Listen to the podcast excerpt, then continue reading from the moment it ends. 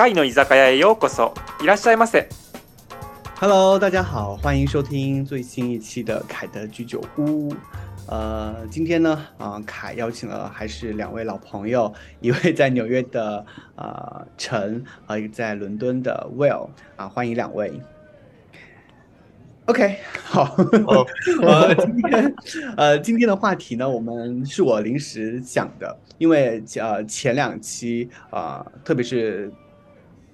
前两期吧，对对对，就是聊了一下压力的事情。然后我觉得，嗯，既然嗯、这个问题提了出来啊，嗯，我也相信有很多人在现在的生活当中也会有一。嗯，或多或少都会有那么一点压力，所以我就想说，那要不要来聊一下该怎么去放松？然后大家在生活当中有没有什么更好的方法，或者是比较嗯你觉得还不错的方法，可以让自己的呃心理健康啊稍微能够放松一下 relax 的方法。那今天就想邀请两位朋友来聊一下，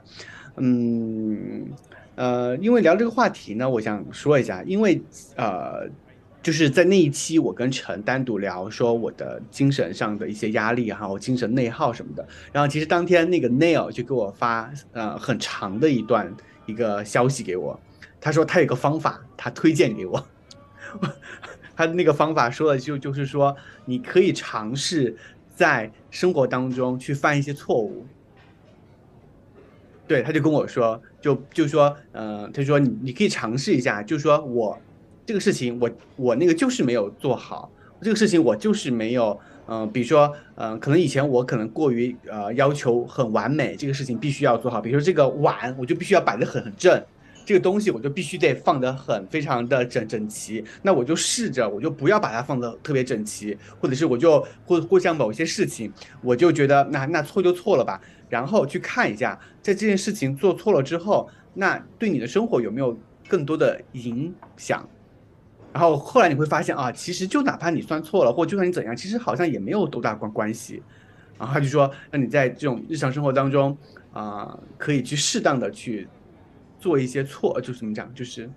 嗯犯犯一点小小的错误，然后最后你会发现你的呃脸皮会越来越厚，然后你会觉得你的那种阈你的阈值会越来越高，会发现啊原来就是这点小事嘛，其实没有什么问题啊。他就说让我去试一下，然后其实嗯我我听了之后我有去试了一下，我觉得嗯。嗯，还可以啦，就是说，的确是，呃，我我觉得对于我来说是很好用，是因为，呃，我之前跟陈聊过，我说，因为我大部分的压力是来自于我自己给我自己的嘛，就有点像杞人忧天一样的，其实它根本就不存在，是我想太多。那其实有的时候你把它把这个问题放到旁边，你不管它，它也不可能发生什么事情。所以说你会慢慢的发现，哦，其实很多事情是你自己想太多所引起的，好吧？啊，那非常谢谢 Neil。嗯，在那天给了我这样一个啊、信息，这样一个方法，我觉得还挺好用的。然后呢，嗯，反正是嗯，我先来说我吧。我觉得我最近的压力是挺大的，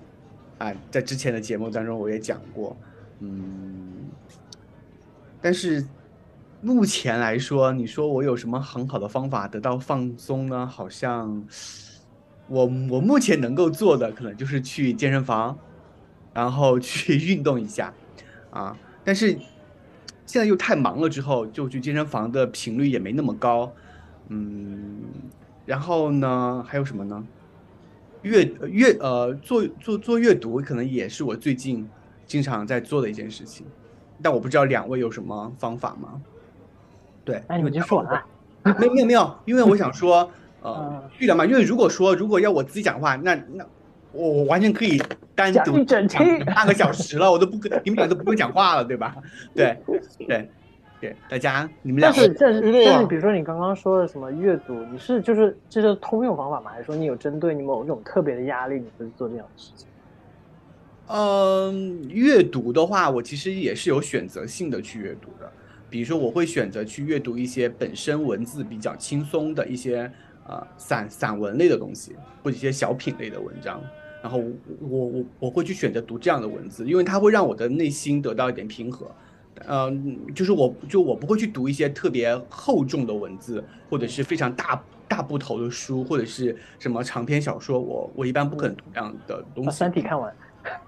嗯，《三体》因为我看完，因为我之前看过了，所以 对现现在来说，我我可能会更喜欢看的是一些日本作家写的一些非常嗯怎么讲散文疗愈式的就是疗愈系的，然后非常细腻的，然后去嗯捕捉生活当中一些非常细小的呃美好的那种文字，我会比较喜欢看那样的文章。我看完之后，我的内心觉得哦，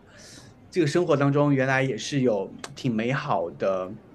一些东西在的。然后我看看完之后，我的内心会得到一不同程度的缓解。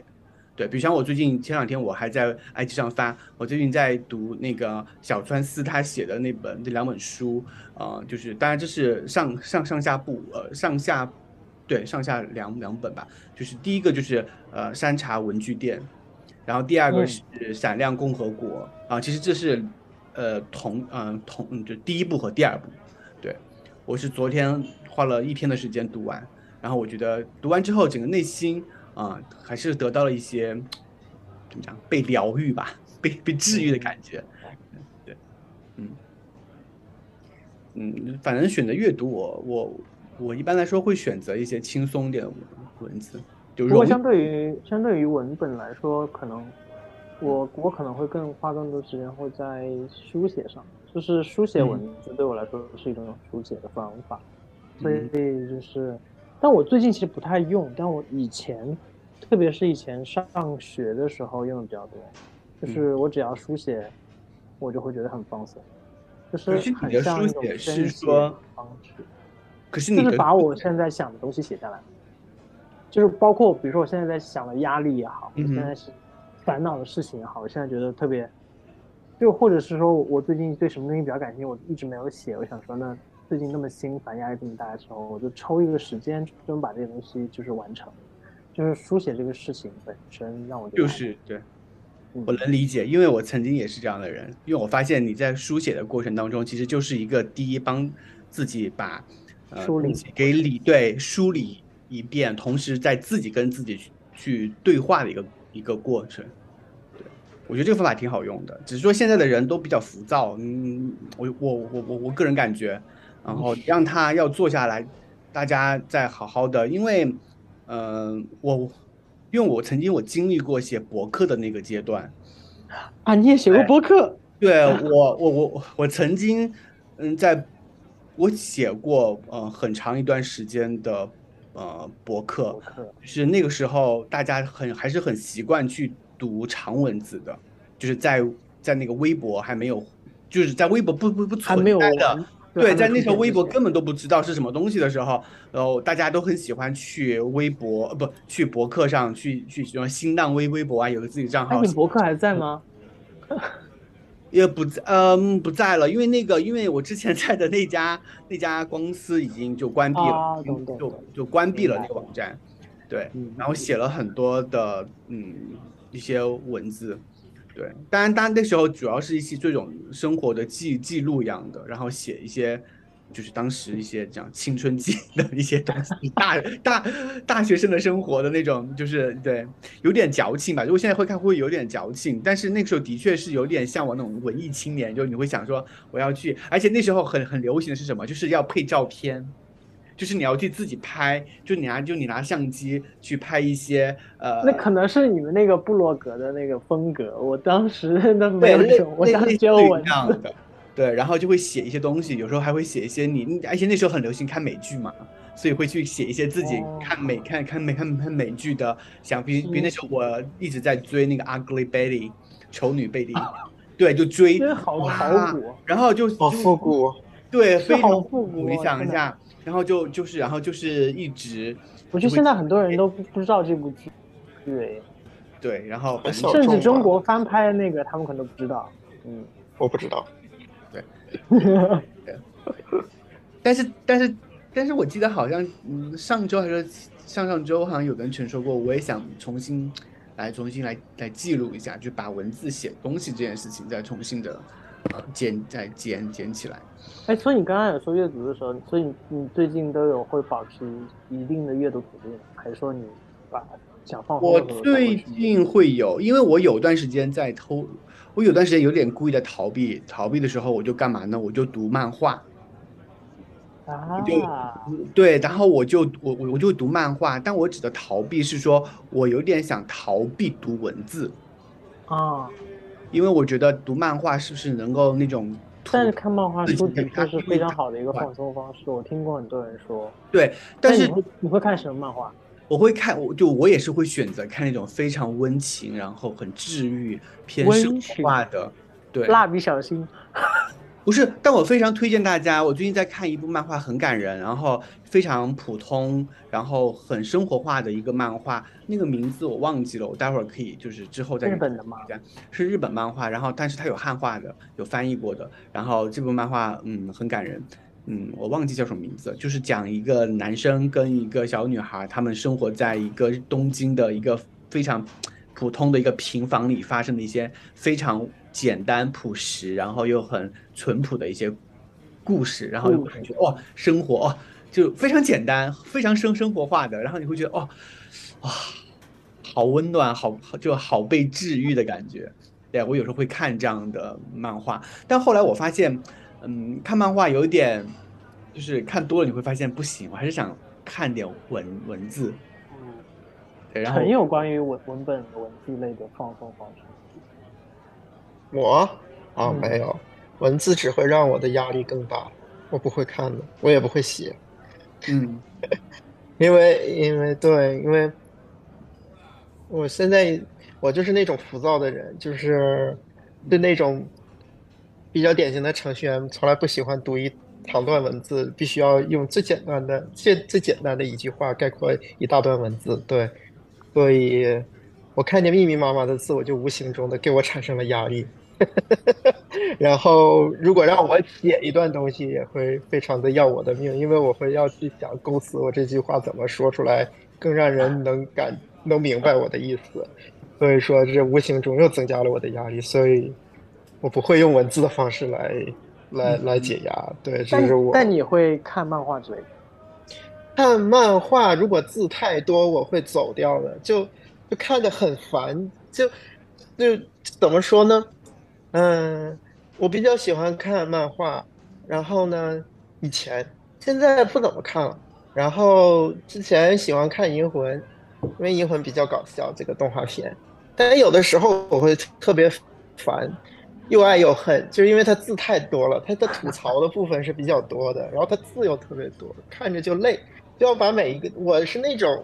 我不是那种就是速读型的人，就是我要把每一个字都要读下来的人，对，而且心里都要默念的人，所以说这会让我很累，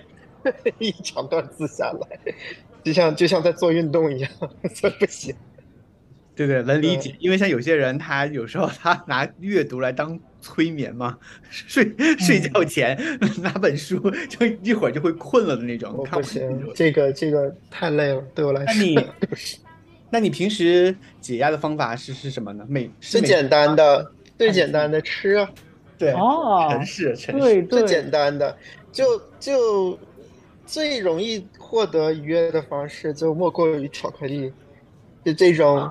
拥有可可脂的东西，都会让人心情这种都会让人心里产生愉悦的，对哎吧？但理论上，从科学角度来说，吃甜的、糖的东西的确会让人对呀、对呀、我说的就是这个原因。而可可也是，可可脂也是，对，但是就是可可这个东西也是。所以猫和对猫和狗不能吃可可，不能吃巧克力嘛，就是因为它对大脑的刺激太过太过猛烈了，只有人的大脑 能受得了这种刺激吗？对，对，我觉得陈这个方法让我想起了，我觉得我我我就我之前我大学时代和研究生时代的时候，我的那种肥胖，我觉得就是压力性肥胖。就是就我在压力很大的时候，我就会不自觉的就会吃，然后不会运动，然后你就你本能的会避开运动，你觉得我不想运动，因为你觉得你压力很大，你不想再去，你就是就你会觉得我我我已经那么大了，压力那么大了，我为什么还要去运动，去去去去做那些事情？然后你就会开始去寻求吃，然后你会觉得你发现你你会饿得非常快，然后你会想吃，呃呃，你会想去吃一些呃，高热量的东西，你吃完之后，啊，你说，对，所以你吃完了之后，然后你整个人就会得到一种，嗯，怎么讲，愉悦，我不能说愉悦，因为其实我当时我们并没有觉得我开心，我就是觉得我饿了。多巴胺分泌，对，哦我就是我就是觉得我饿了，然后因为你紧张，然后你会饿，所以我在我的大学时代、高中时代，甚至在研究生期间，我其实，嗯、熟悉我的朋友都，我身边的朋友都会觉得我的体重其实一直在变，就非常简单，原因很简单，比如说大的时候就高，然后比如说我小的时候对，比如说我开学的时候，我就会去健身房去运动，然后我的饮食也会觉得 OK，今天晚上我就不去食堂吃饭了，我今天晚上就去买一个 买一个什么水果，或者是我就可以减肥，我可以去健身房运动，我可以这样子。但是，一到要到期末考试的时候，我就不行了。我就会得非常紧张，我就会每天去图书馆坐着看书，然后我没有任何的精力去，我也没有想法我要去那个健身房，然后就会吃很多，压力很大，然后晚上吃宵夜，然后就开慢慢慢不动动动，然后那个体重又回来了。嗯，其实这种习惯有一直维持到我读博，包括我在日本的时候都有。到后来我后来我真正的呃跟自己跟这个上面有有有一点和解，就是因为我后来我不是呃我觉得我可以毕业了，然后我觉得我人生当中非常大的一件事情，我觉得我落下了，我就觉得 OK，那我就要去跟自己去跟这个什么所谓的这种天哪！肥 肥胖，对，因为可能你没有胖过，所以你其实没有这种心理的，就是怎么讲，主要是是我刚才听你那个，突然我就觉得，嗯，郑博，不要去念博士了，我有压力是很这大个这个东西是这样的，我觉得我的心态有点复杂，是因为可能 Will 你就你从小都是一个瘦，是一个瘦子，没有没有，我高中的时候还蛮胖，但就是我知道可能没有没有到哦，可能你的那种胖顶多我收回我收回。但觉得的可能就是有有一那么一点点的那种吧，就不是我们真正意味的胖，但我们以前真的是就是胖子，所以你知道，就那种你就是你瘦下来之后的那种心情，就是你其实是很难就就你觉得说你一定要跟过去的自己一定要做一个什么，一定要养成一个好的习惯，所以那个时候我就说，那我一定要改，就要改掉自己一个不好的习惯，就是说我压力大的时候，我就控制不住我自己的吃，或者是我压力大的时候，我就会把我的呃我的运动或者是呃别的生活方式给放弃掉，只专注于这件事情。然后我觉得人生是不可以在压力大的时候是不可以呃做多线做多线路的事情的。但后来我通过嗯怎么讲嗯运动这件事情来告诉我自己，我的想法是错误的。对，你可以同同时来做这些事情，减肥、工作、学习，你是可以同时来做，互不干扰的。对。然后后来，嗯，其实我觉得，其实我同时还有另一种，正好是像，就是我也是做去 gym 能够让我的心情就是释放压力的，这是两两个共存的，去 gym 和吃好吃的都可以让我的让我轻松。然后我去 gym 的另一个目的就是可以吃更多好吃的。因为你每吃一样东西，你的身体你就开始 on that，你就开始开始积累，你要把它当做一个账的话，那样就开始积累这个账，然后你要你要偿还这个账，所以你就要去 gym 把它给给给给它偿还回来，就是，然后偿还回来，然后又就就又可以继续吃好吃的，然后就继续下去，然后对，但是有的时候，但我想还得细分一下，就是说。放松，要放松的是什么东西？嗯，有的时候放松是可能是压力，但有的时候放松可能是你，并不是压力，可能是那种，呃，怎么讲？就是说你你内心比较乱，你们内心比较乱的时候，可能，呃，放松的方式是或许可能是又不一样，因为你想让自己安，就是平和一下，嗯。和你心情低落，就是心情低落的时候吃点好吃的可以，但有时候心情特别特别烦躁的时候，可能吃东西好像不太会，呃，对我来说可能不太适合，嗯，因为会越吃越难受，就胃疼，因为你心情不好。对，然你说到这个真的，如果你真的心情不好，特别是你愤怒的时候，如果你吃东西，反而真的更不舒服。对，所以一般这种情况下，我就比较，呃，我就会去打一打游戏。这种游戏一般都是那种比较，呃，血腥暴力的游戏，发泄就你有一点那种发泄，或者是，呃，gym 也可以。就比如说你去撸铁的时候，你举的重一些，然后你有那种，就是你想要把你的这个体内的一那个那个力那个那种能量去给它释放出来。嗯，或者是我那天跟我一个朋友聊的时候，他说他有一个方法，然后我发现其实有时候我也会用，就是你看一些那种世界观很大的那种片子的时候，你突然觉得说，天哪，为什么要在想这些无聊的人生压力？我干嘛要想这些？就是宇宙茫茫，那么多平行世界，我总觉得不是多你，我觉得你这个还算好的。我有时候我觉得我的心里会有点怎么讲，就是我觉得我我有点偏两个极端。有时候我会看的话，我要么我我我就会看那种特别治愈的，就是特别小的生活，就普通老百姓他们在过的什么样的生活，你会觉得哇，他们那么普通的生活当中，他们都能够捕捉到生活的美好，你就觉得哇，好棒！就哪怕今天可能就是吃了一一碗粉，或者是就吃了一个什么东西，他们就觉得哇，生活好美好。这是我有时候会看这种偏平淡的，但有时候我会看一些比较 heavy 的，就是我会正好还跟陈说过，我会去看一些关于生死的那种纪录片，就是哦就是顿悟。对，你会觉得啊，人生就是人家在面对生死的时候都都能够这么坦然，就你这点破事儿，你还需要你还担心什么呢？你懂我意思吗？就说你还活着呢，就说你还对对对，就你还就你还健康活着，然后你的，然后你就你身边的朋友、你的家人、你的父母，大家都在健康的活着，你已经很幸福了。你为什么还给自己去想这些有用没没用的呢？我有时候会这样极端的来，就是来调节自己的心情，对，就是会这样子。嗯，你说到这个，我突然想到一个点，可能我们三个人都不会去用这种方式，不过我相信有人会用，就是宗教的力量，可能真的会是让人就是心平，就是内心平静的一种强烈的方，就是强烈的心理暗示导，然后用宗教的力量，对，比如说读经啊好，像是可以。对，如或者是跟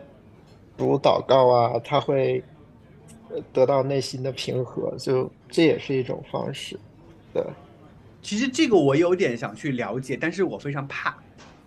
，Why？，因为我觉得他，因为我，因为因为我对他不不了解，所以我我其实我比较怕什么呢？我怕的是我怕我就是掉进去之后，我我就怕我出不来。当然，当然我的意思是说，呃，可能你会觉得，那你都已经进去了，那那么你就在里面就好了，你就那你就不需要出来嘛。可是就是因为我不了解他，我非常怕的是我进去之后，我不知道我会变成什么样子。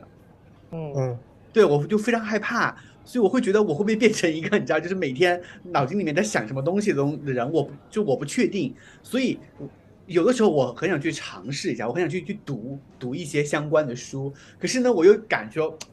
还是还是不要去触碰，因为我身边没有。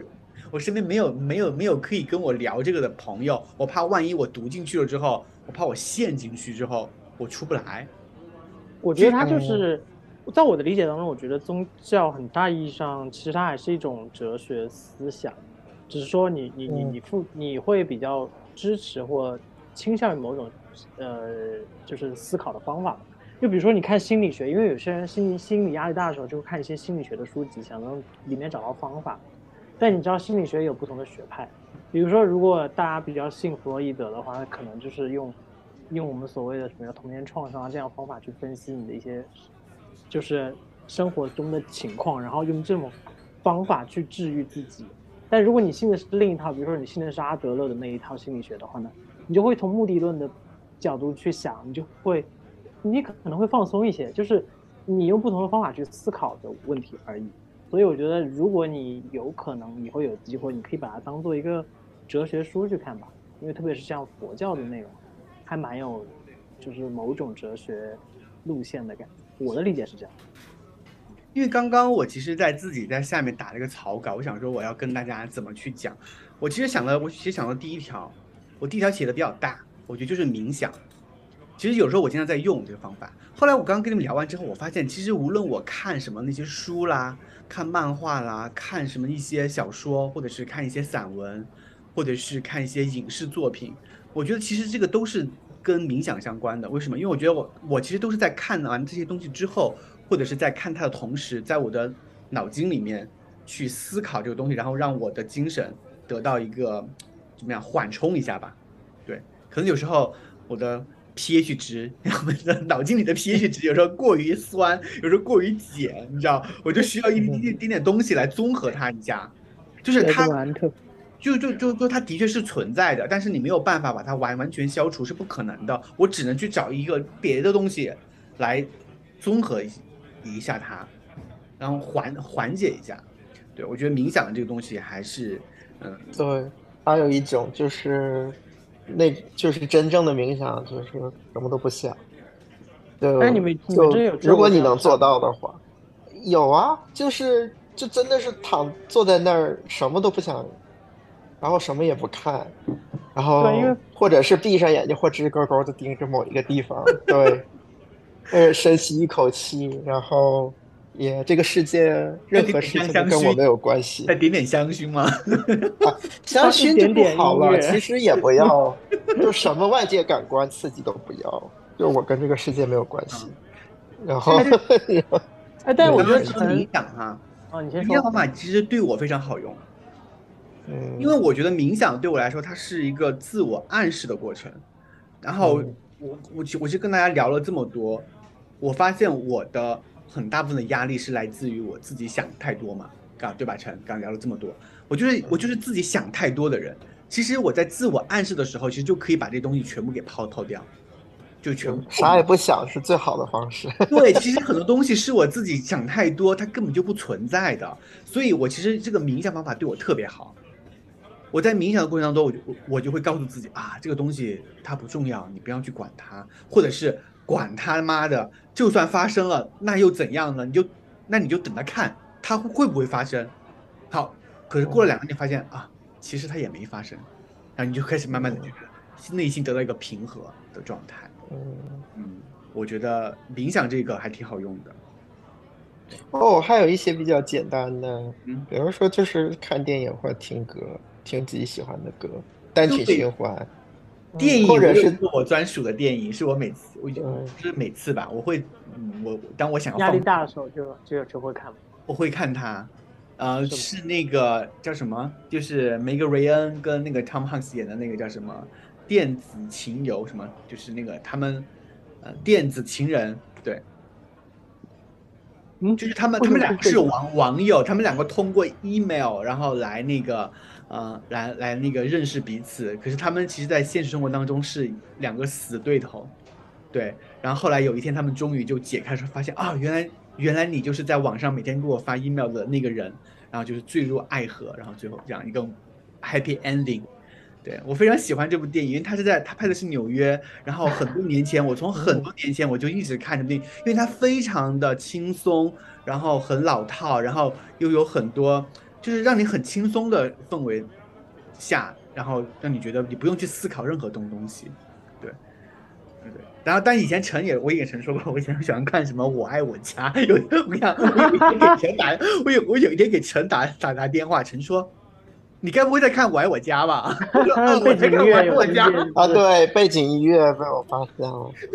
挺好的，挺好的。但我但我发现还有一个，我刚才想提的就是，陈应该有一个。及时的减压方式，嗯，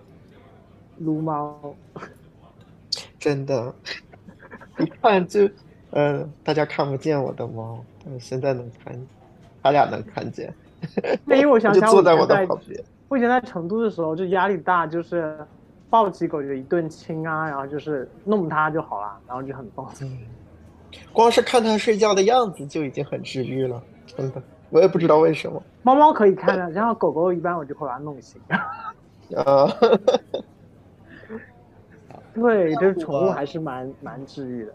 嗯，对，或者遛狗啊之类的，宠物也是一个，对吧？对，宠物是还是蛮大的一块儿，就是可以放松的。哎，但是我觉得有有些朋友他们不是有有一些爱，有些兴趣爱好嘛，比如说有些人喜欢什么养鱼啊，有什么养养花，嗯是不是？应该应该也是。花，对他们，我觉得他们在其实也跟跟这种方法是一样的，跟撸猫或者是去阅读也是一样的。哦还有一种，你这么一说，兴趣爱好，我想起来，就是我听，是某一个学心理的跟我说说，呃不呃，做做饭是一件非常解压的事情。哦，那应该是喜欢料理的人，应该做饭。我我举双手，我给你讲，我刚到我刚到日本的时候，我压力超，嗯，那个时候的压力主要因为那时候还没有正正正式进入呃学习，就是刚到日本的时候，你每天就是你去学校就是散养，老板也不管你，然后你来了之后就是一你就就是你开始不知道你要干嘛，你觉得我来就我来日本干嘛了？然后我的就我未来这几年该不会都这样吧？你就会很担心你的未来，所以你就很焦虑。然后那时候也没有什么事情做，你刚到日本。然后那时候我最我每天最爱做的事情是干嘛？就是去超市，第一逛超市。因为那时候毕竟刚到日本嘛，你知道日本的超市其实还是挺好挺好好好逛哦。就超好逛，然后那些蔬菜啦，那些什么饮料啦，那些什么肉啦，都摆的，我超爱对，日本的就摆的很好。然后像那些调味料，什么咖啡，各种咖啡，什么那个呃什么那种咖喱酱，各种咖喱酱，然后你就会超级好逛。然后我那个时候每天下班四，我我我其实四点钟我就我就那个走了，因为那时候在散养嘛，我老板也不管我，我就背包包我就走了。走了之后我就每天就跑到我当时住的一个宿舍旁边的一个超市去，每天逛。逛完之后我就买了菜，买菜之后就拎着菜回家做饭，那个就是我每天特别治愈的时候，真的特别我以。我以前倒没有那么喜欢做做饭，就是做饭这件事情本身不会让我特别治愈，但是我去逛超市一定会很减压，因为我就会去买一些，因为我不会可能不是买食材嘛，但是逛每个区你就会去挑，哎，我今天好像这个东西以前没有见过，就认真的在研究货架的东西，然后挑一个你可能没有买过的，然后今天想尝一尝，然后回家你打开它的时候就是啊、好爽，对，就是他，我看那个那个人告诉我的，那个学心理的告诉我为什么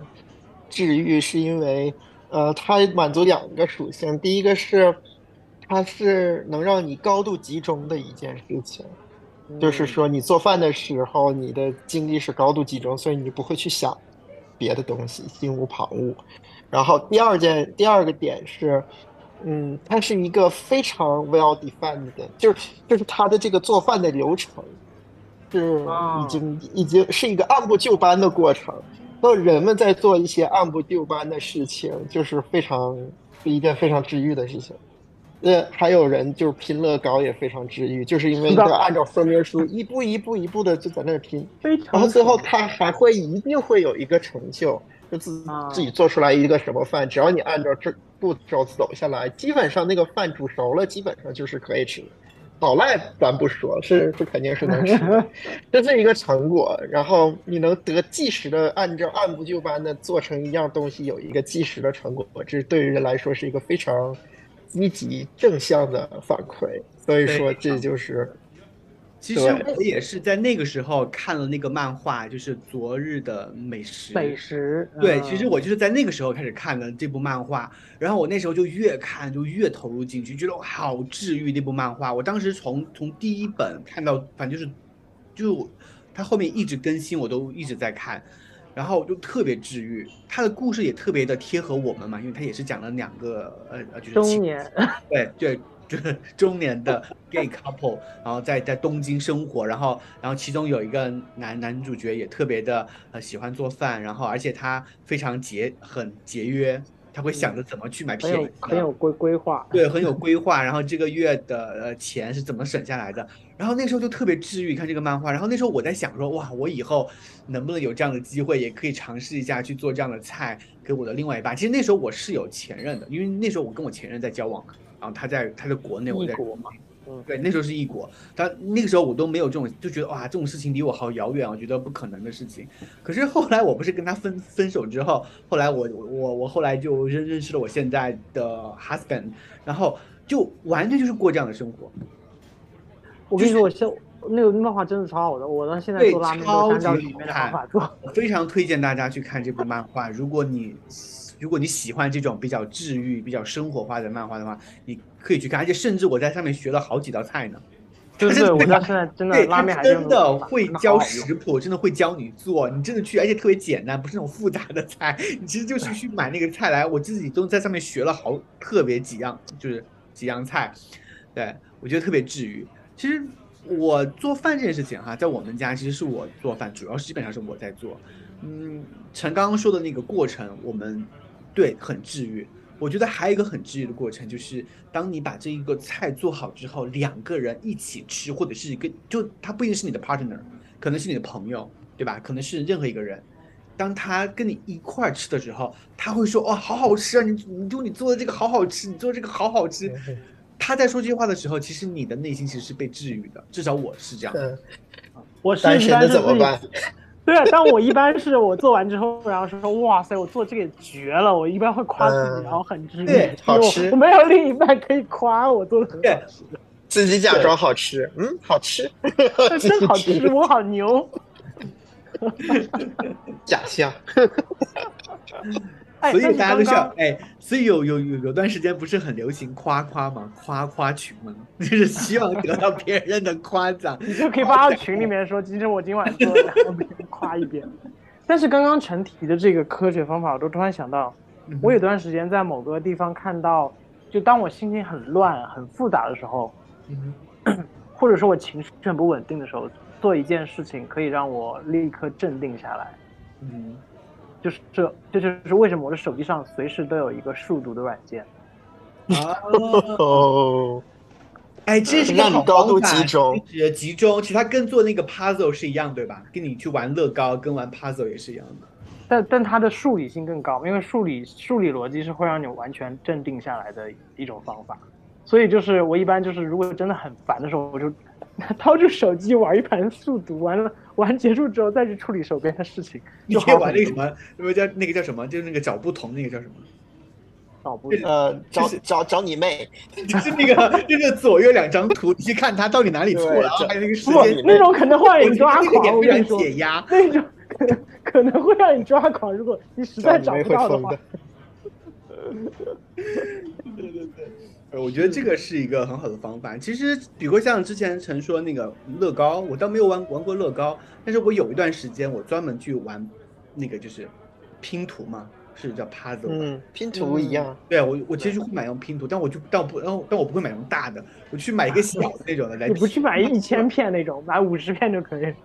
反正特别小的那种，对我就买来拼，拼完之后我就把它放在家里，就挂在那里。我觉得那也是一个非常治愈的过程。那我下次我我下次趁你拼之前先偷一块走。呃，那我还有一个是我一直在做的，包括现在我也在做，我我觉得也很好用的一个方法，啊、那就是散步。嗯，啊刚才说这个，真的是我经常，我我现在其实来了美国之后，我也嗯在做。我在东京的时候，是我每天基本上都会去做，只要天气不是很糟糕的话，我基本上每天都会去散步。然后哎你会选一样的路线吗？我不会，不会，嗯而且这这个这个就是散步特别对对对对，好的方法。我就是每天我都选择不一样的路，我今天就走这个方向，好，第二天我走这个方向，第三天我走这个方向，第四天我走第五个方向，叭叭叭叭就走乱走，走完之后，等你走完之后，你会发现啊，原来这条路跟这条路是通的，啊，原来原来 原来这条路跟那条路是可以走这样走的，就你全部都把它给探索完了之后，然后我觉得，就第一，这是第一个成就感；第二个成就感就是，其实你在散步的过程当中，你其实是自己跟自己在对对话的一个一个过程。至少我是这样的啊，呃，所以有时候我我其实会在路上自言自语。当然，那个自言自语的过程是那个程度是不会干扰到别人的，不会让你觉得哇他在干对？对对，就不会让别人觉得就是 就是这个人是个疯子，就是不会。就你可能是那种嗯嘴巴在动，可是其实你并没有说出声，或者是你的脑筋里面在跟自己在对话，你可能是在自己跟自己就是两个，比如说是两个凯，可能在互相在对话。然后就说你对，就是这这件事情你不要，就你不要想了，它不存在的，你不要讲。然后另外一个就说，对对对，你不要想，就是两个人在对话。然后对，然后一般我会一边听歌，然后或者是听一些、呃播客谈话类的节目，一边听，然后一边。但我以前会跟朋友打打电话，电话吗？打电话一边聊一边打电话，就一边聊一边打电话，聊聊聊聊聊聊聊打电话，好走走一圈回家，我就觉得散步这个东西特别的好用，真的，因为对于有有有时候你不想去健身房跑步嘛，你觉得跑步特别激烈，你觉得哎我今天好累啊，跑不动了，或者是你不想去撸铁的时候，你觉得你又想来一点点运动，我觉得散步就是一个非常好的选择。嗯。散步，对，有的时候你对纽约就挺好逛的，就走在大街上，你就随便走一走，然后谁知道就拐角处你就发现了个什么店，就那些名不经传的小店，然后你会发现，咦，他卖的东西还挺有意思的，然后或者是卖的吃的还挺有意思，进去买一个，然后转一转。对我发现散步厅很好逛，但是散步这个事情对我来说，伦敦好像没有那么好逛啊，是实话实说。而且我觉得散步这个事情对我来说有一个小小的 bug，嗯，就在于，因为我记记地图的能力比较强一点，所以基本上就是，比如说我们家周边有很多小路，可能就是不出一周，这周边地图已经全部点亮了，就对我来说我就得走得更远，下一次才能去探索啊新的、那你也不用每次都要走新的嘛，对啊，你不一定每次都走新的啊。但是走新的会就是会会很爽，心里。那是了，呃，那音乐，刚刚大家有提到音乐嘛？嗯，嗯，你们平时会会会听音乐吗？来来来放放我我可能没有我，因为我对音乐涉猎蛮浅的，所以我我对音乐我的放松方式就是 K 歌。呃 K 歌，K 歌你自己唱吗？在哪儿？手机上还是去 KTV 在手机上唱啊，啊？你这还算涉猎浅，你这就算高端玩家。不是我的意思就是不停停，我不唱。因为我有这个你是你这个是高端哎，你是高高级玩家高玩呢，我们不是因为你是高玩哎，你是高玩。什么东西啊？你在说什么？嗯你是高端玩家，高玩。不是因为我我他们很多人就是听很多音乐，然后又放松啊，嗯然后又又又又比如说很很欢快啊，但我设的就就是流行比较多嘛，所以就是我觉得我设的蛮窄的。你射的蛮窄的，什么流你不要衍生了，我不要说涉再看黄腔了猎的，好吗？天哪 不要再涉猎的看黄腔了。节节目要被审核了，天哪！没事，上期都没有被逼，这期不会被逼。我觉得音乐对我来说，我我呃，可能我会反我我我可能不太一样的是，我会去听一些在我呃青少年时期喜欢听的音乐，流行音乐吗？还是对对对。儿歌？不是不是，比如说比如说我会去听两千年左右的流行音乐，盛世，对，比如我会去听什么萧亚轩啦啊什么嗯、呃或者是 S H E，S H E 或者是一些呃什么侯湘婷啊，这大家可能 知道的名歌手哈。对，但是我会去听那个时代的音乐，然后我觉得可能是因为我听那个音乐的时候，它让我想起了我的青少年时期，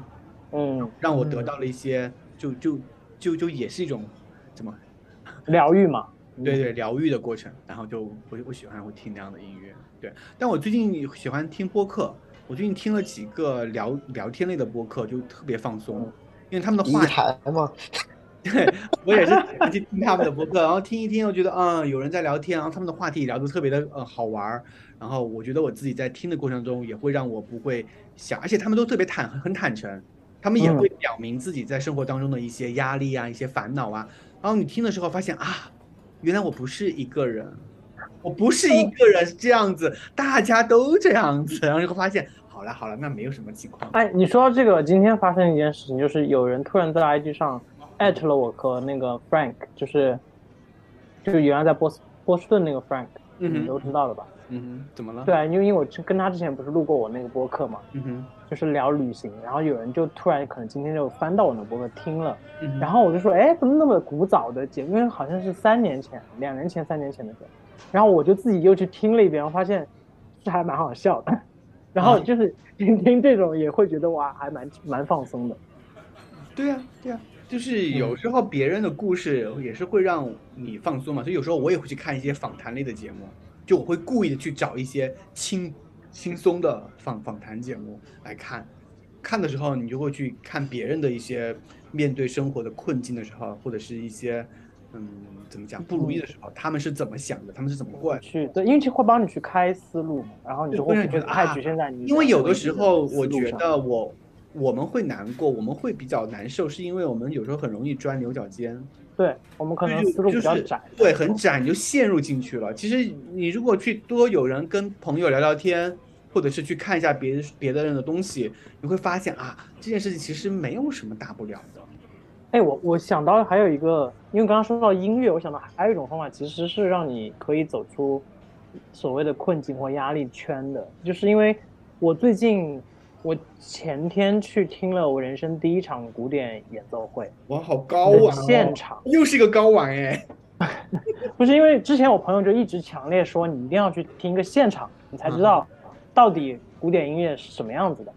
嗯，然后我就一直觉得这东西太高深了嘛，但是你真的去现场的时候，你发现很多东西你是听得懂，而且它真的能够，就是我觉得它真的是一种心理按摩的感觉，就是让你觉得很放松。然后当我回来的时候，你就会觉得就是新的东西嘛，因为这个东西就是新的东西，你去接触之后，你会发现说，哎，原来还是有一些很新的内容你可以去探索跟获得，这是我想表达。对。因为我觉得像有一些呃艺术形式，其实你一定去看现场，跟你在网上看视频是两种不同的感受。对，呃，就像我，就像对，像我自己，呃，举个例子吧，我曾经去迪士尼，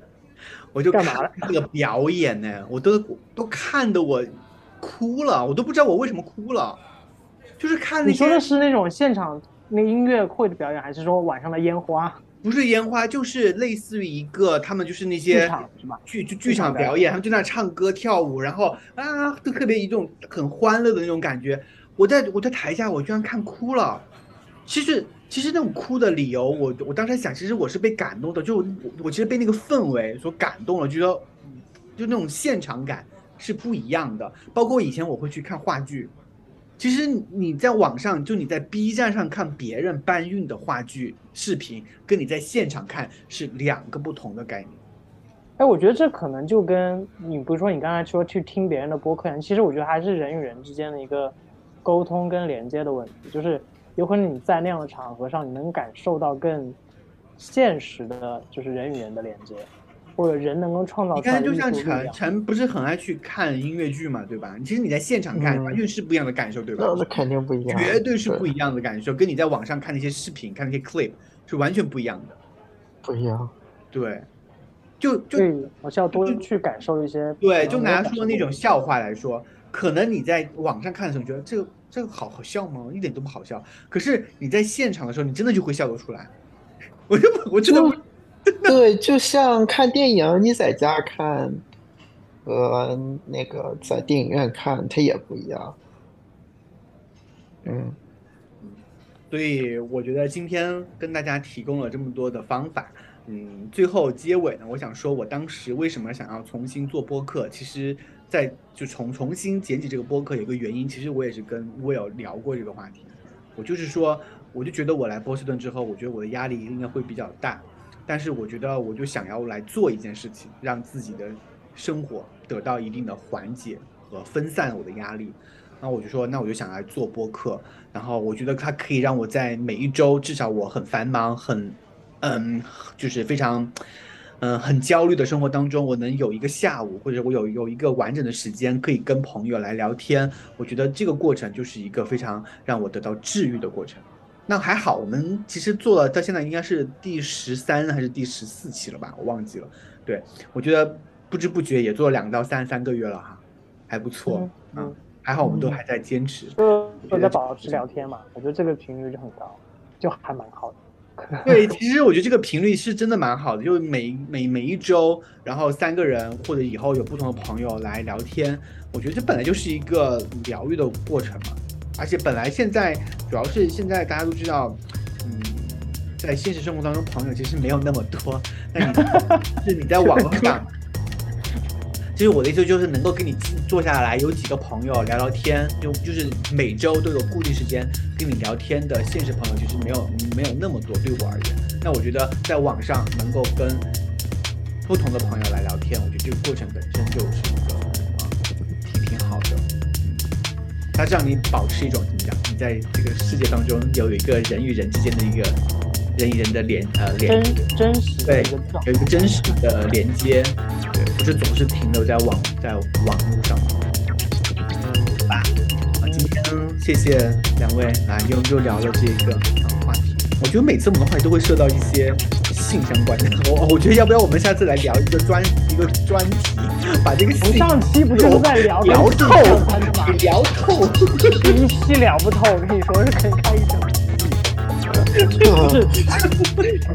我们得去找那种性学专家，你找不，你你真的得请个很多别的嘉宾，我觉得我们三个根本聊根本聊不了多少。我们俩可能我们三个聊可能就聊了一半，嗯，好像我们也不知道怎么办，哎，这东西好像这个这东西好像我们都没有涉猎过，我没有玩过这个东西。